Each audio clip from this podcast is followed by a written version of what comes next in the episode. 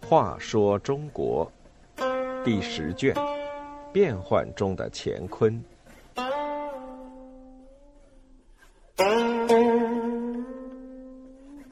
六十九，长乐老冯道。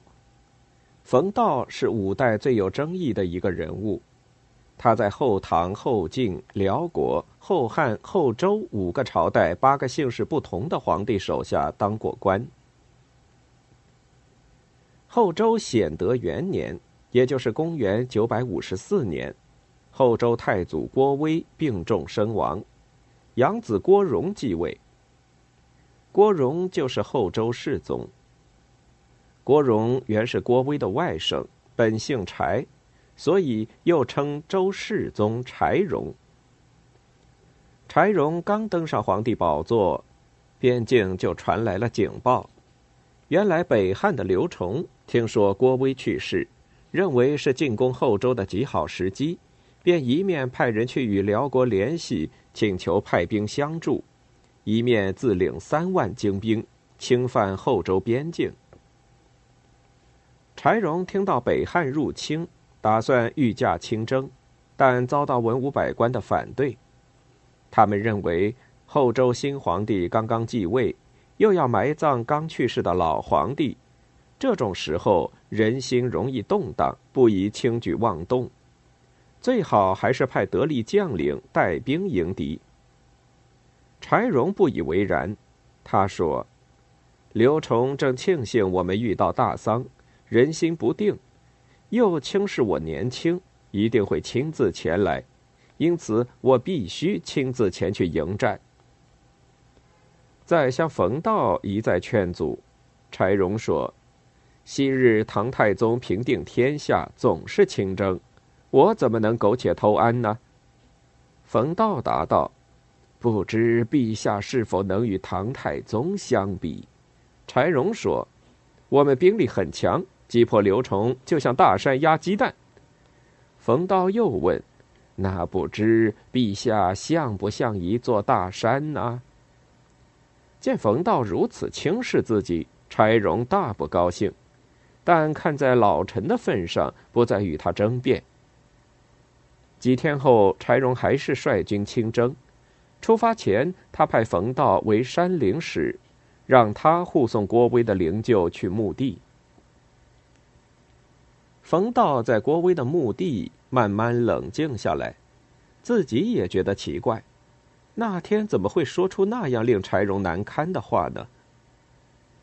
冯道从后唐庄总李存勖时得到提拔，官居宰相之位，侍奉过后唐、后晋、辽国、后汉、后周五个朝代八个姓氏不同的皇帝。每逢改朝换代，他常是第一个迎接新君主，而对旧君主则毫无愧意。多年来，他与历代君王相处的都很好，从不激烈反对君王的意见，因而始终得到重用。冯道对自己的一生颇为满意，自号长乐老，曾写《长乐老序》，继续平生的行迹。然而这一次。何以竟会如此有失分寸，以致在七十三岁的高龄被派作山陵使？他独自思忖，不禁有些意冷心灰。他本已年老多病，因此郭威家的丧事办完不久，冯道也就去世了。